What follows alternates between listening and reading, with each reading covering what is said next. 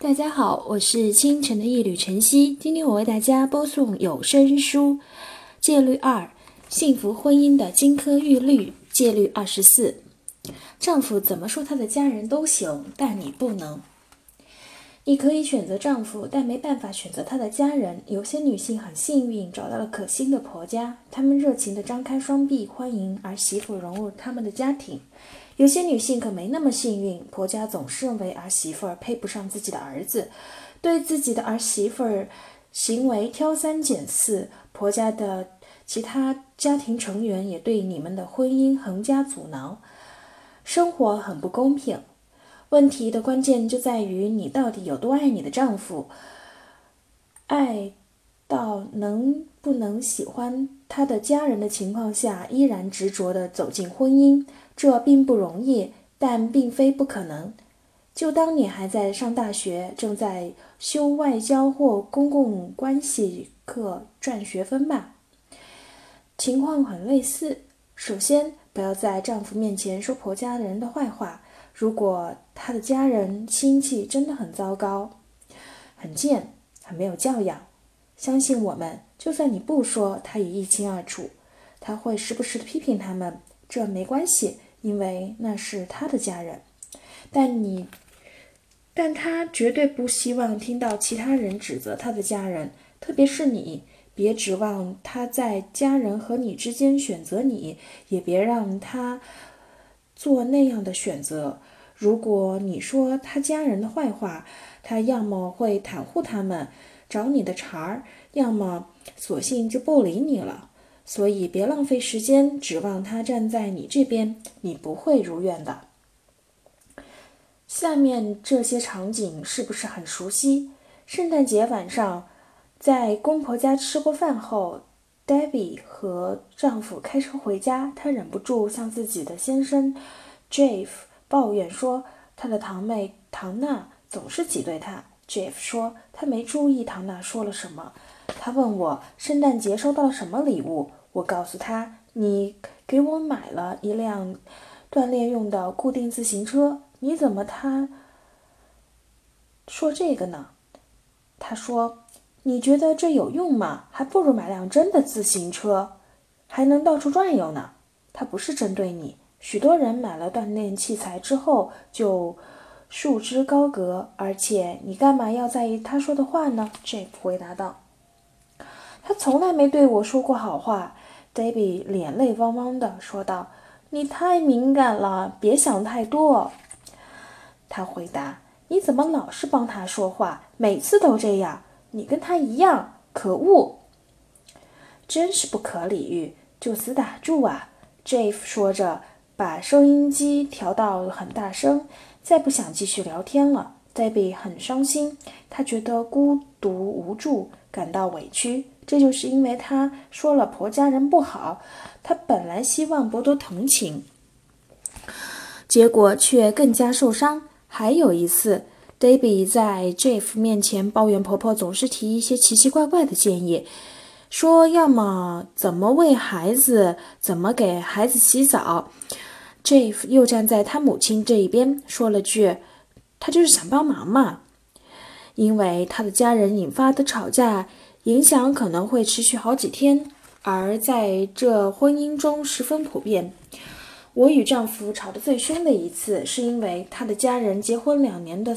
Sunday 说道：“她的两个姐妹，一个兄弟和母亲都住在一起，条件不太好，住的地方离我家不远。要是我们允许，他家人巴不得每天晚上来我们家蹭饭。庆幸的是，我丈夫知道他们比较贫穷，但也无能为力。我们刚结婚时，我总是对他家的事儿着急上火，我会把火撒到丈夫身上。”怪他没有及时处理这些问题，久而久之，我终于明白，一切都是徒劳。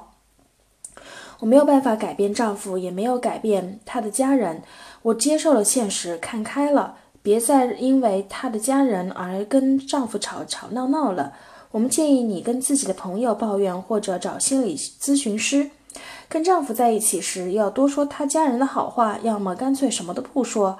假设你们刚参加完他家人或者亲戚的婚礼、晚宴等，回来后尽量找些好的方面说，可以称赞他们家人长得精神，夸奖饭菜可口，也可以说能再次见到他父母是多么的开心。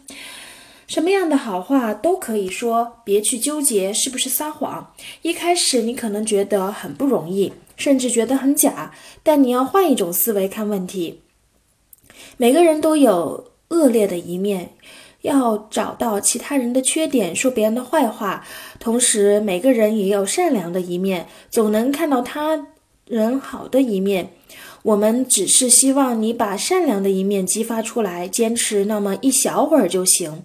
从聚会到家的车程，我们当然知道，在车上的路可以谈论小叔子的恶劣行径，或者公公笨手笨脚的行为，以此来打发无聊的时间，是多么诱人。但你一定要管好自己的舌头，不妨说说他们的好话，慢慢的你就习惯了。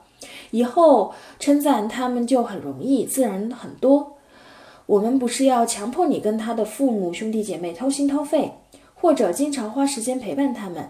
我们只是希望你在不得与他们在一起的时候，能够彬彬有礼，表现得温和热情、大方得体。就算为了你的丈夫，你也要尽可能的为他们的好好相处。记得给他们寄生日卡片、礼物，给他们拜年。他们生病的时候要经常打电话问候。当你在做慈善，千万不要说不友善的话，说坏话只会伤害你的丈夫，而不能让他的家人有所改变。要成为只说他人好话的人，你丈夫会很感谢的，你们的婚姻也会因此变得更加持久。要记住，千万别卷入他家人的纷争。有些新婚不久的女性给我们打电话说，她不喜欢丈夫与她父母之间的相处方式。她想告诉丈夫，应该多去探望她的母父母，他们年纪岁数大了，不可能永远和我们在一起。她会这样提醒他。当然。她丈夫很讨厌的说她说三道四，这也难怪，毕竟那是她的父母，别人不该管。我们建议她置身事外，这跟你没关系，你根本不了解她的成长经历，不知道你的公婆曾经是怎么对待你的丈夫的，你也不知道不明白为什么他们的关系不那么亲密，不怎么和谐，你也不该去支配他的行为。孩子需才需要大人告诉他怎么做，但你的丈夫已经是个成年人了，由他去。如果经常对丈夫说要记得给他们的母亲打电话，甚至你还会帮他拨电话，我奉劝你管好自己，不妨利用这些时间做点自己的事儿。如果你的丈夫五年前借给他弟弟五千美金，至今对方未归还，你也别对丈夫说，如果他。